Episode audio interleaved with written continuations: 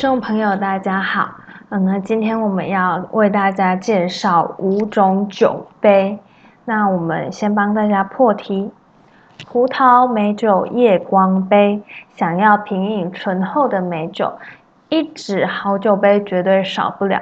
不但能衬托出不同酒的色泽及包覆的酒香，也能影响品尝的滋味。那由于酒本身的特性不同，便会发展出形状相异的酒杯。光是葡萄酒杯的样式就不胜枚举。如果要品味酒中酝酿出不同层次雅韵，第一步我们就得先从挑选酒杯开始。《笑傲江湖》里面，祖千秋曾经对令狐冲说：“你对酒如此马虎，于饮酒之道。”显示未明其中三位，饮酒须得讲究酒具，喝什么酒便使用什么酒杯，每一种酒都需要相应对的酒杯承载。比如葡萄酒，选择酒杯是用来观看酒的外观、闻酒的香气以及感受酒的口感，口感就会依照杯型的开口大小、杯口的厚薄度而有所不同。在品酒的过程中，最先了解到酒的特色，想要凸显酒体的哪些特质，再去选择适合的酒杯。比如，我们可以常常看到清酒玻璃杯放在小小的块木盒里面，品饮的过程中会感受到更浓烈的木香，让酒增添了特殊的口感及风味。如果是需要加温的酒，那我们就要选择适合的陶制酒杯，握在手中也有温暖的触感，与酒搭配相得益彰，从味觉层次提升到五感相互交融的境界。酒与酒杯之间密不可分的关系，与其工艺所能发挥的细腻度，也可以从来自奥地利的 Riedel 这个品牌最早提出不同品种产地的葡萄酒应该有各种适合的酒杯的概念说起。那我们从他这句最早提出的这个不同产地、不同品种的葡萄酒也有。各种适合的酒杯，我们就可以知道酒杯在品尝美酒时候的重要性。从我们杯口的厚薄度、杯身的弧度和材质，甚至是造型上带来的视觉满足，都能影响这个饮者对于酒的温度、香气跟味蕾之间的平衡感受。哎，听众朋友是能喝酒的年纪吗？其实我自己。从小到大还没有喝过酒，因为我不是一个喜欢去挑战的人，我也不会想说哦，成年了可以喝酒，大喝特喝。以前大学的时候在寝室，呃，室友们就疯狂喝酒，他们也都不会邀我，因为我就是会拒绝的那种人。我真的是不会因为想。不会因为受大家起哄就去喝的，因为我觉得喝就是要我心甘情愿喝嘛。为什么要别人逼我？那为什么又要因为我已经二十岁，呃，我已经十八岁可以喝酒，那就要去喝酒呢？我不喜欢别人就是被强迫那种感觉。所以其实成年而言，对我来说，跟我不知道，因为我是一个很固执的人，所以我只会做我觉得我想做、我开心的事情。所以成年与否，我觉得还好，因为太过刺激性的事情好像也不是我自己喜欢的。好的，那接下来我们要为大家介绍五种酒器，非常有趣。好，首先第一种是切子玻璃。华丽的玻璃切割造型，它有清透华美的闪烁感，这是日本最重要的传统工艺之一。切子，切子这两个字啊，指的是玻璃制品上透过切磨的方法。使这个玻璃出现线条、花纹等图腾，在不同的光线照射与天气变化之下，花纹会产生不一样的视觉效果，就很像是万花筒一样的璀璨，是非常精致的工艺文化。目前最有名的是江户切子，那杯型会有不同的形式，有高脚型、短杯型、长杯型，轻盈的视觉。色彩非常适合搭配冰凉的清酒，或者是在炎热的夏季使用，让视觉先感受清凉，那酒入口自然也会更加的凉爽。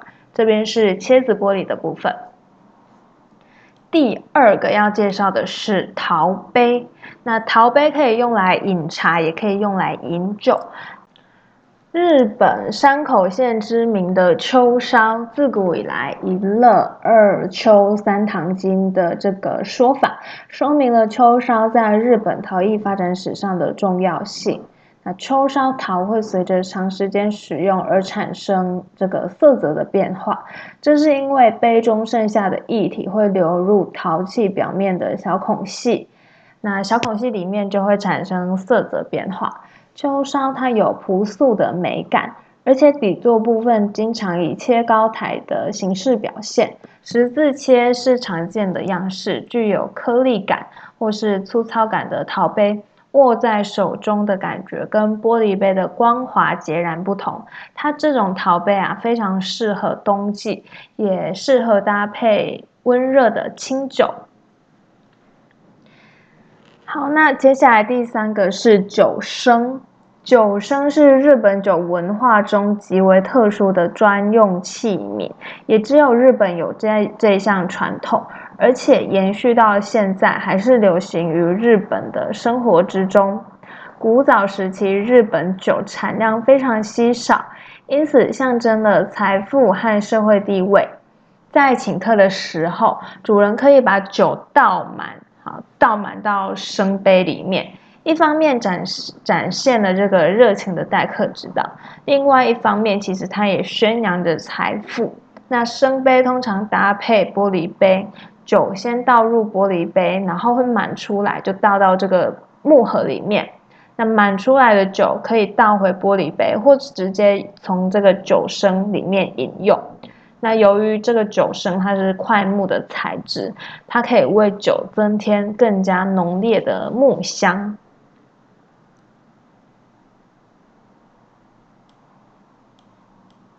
接下来我们要为大家介绍葡萄酒杯，也就是第四种。葡萄酒杯啊，粗分为红白酒杯跟香槟杯。常见的有勃艮第红酒杯、波尔多红酒杯。它是根据人类的味觉地图来设计的。舌尖负责甜味，舌根感受苦味，舌头两侧分别品尝酸味和咸味。那酒杯的开口宽，酒液容易流到舌头两侧，能够更快速的感受到酒的酸度。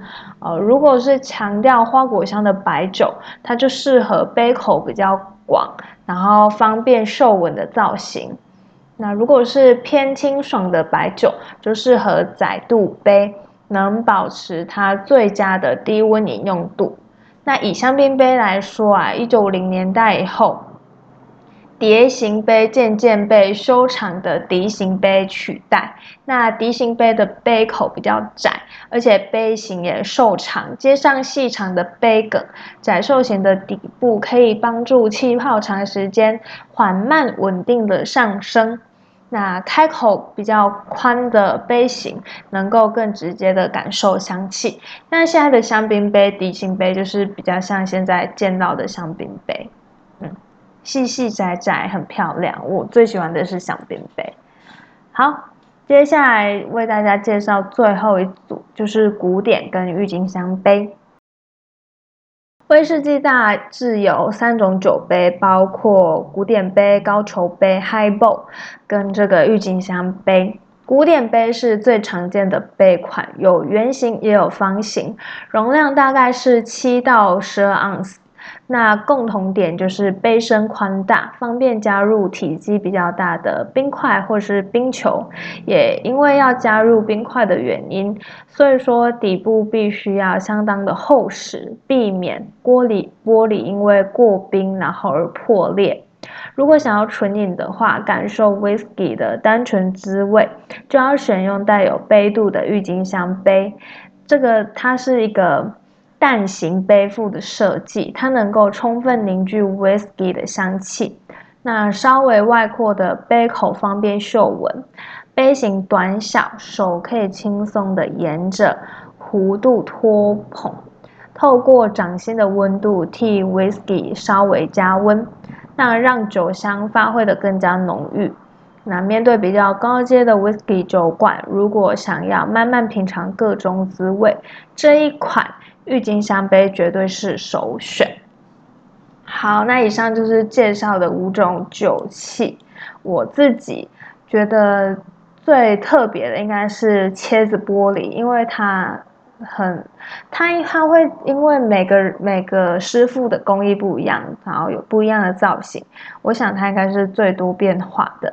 那其实我自己最喜欢的是陶杯，因为陶杯在使用过后颜色会产生变化。我觉得感觉是酒鬼才能使它使它产生变化，因为要一直喝嘛，一直喝它才会一直进入到那个孔隙里面。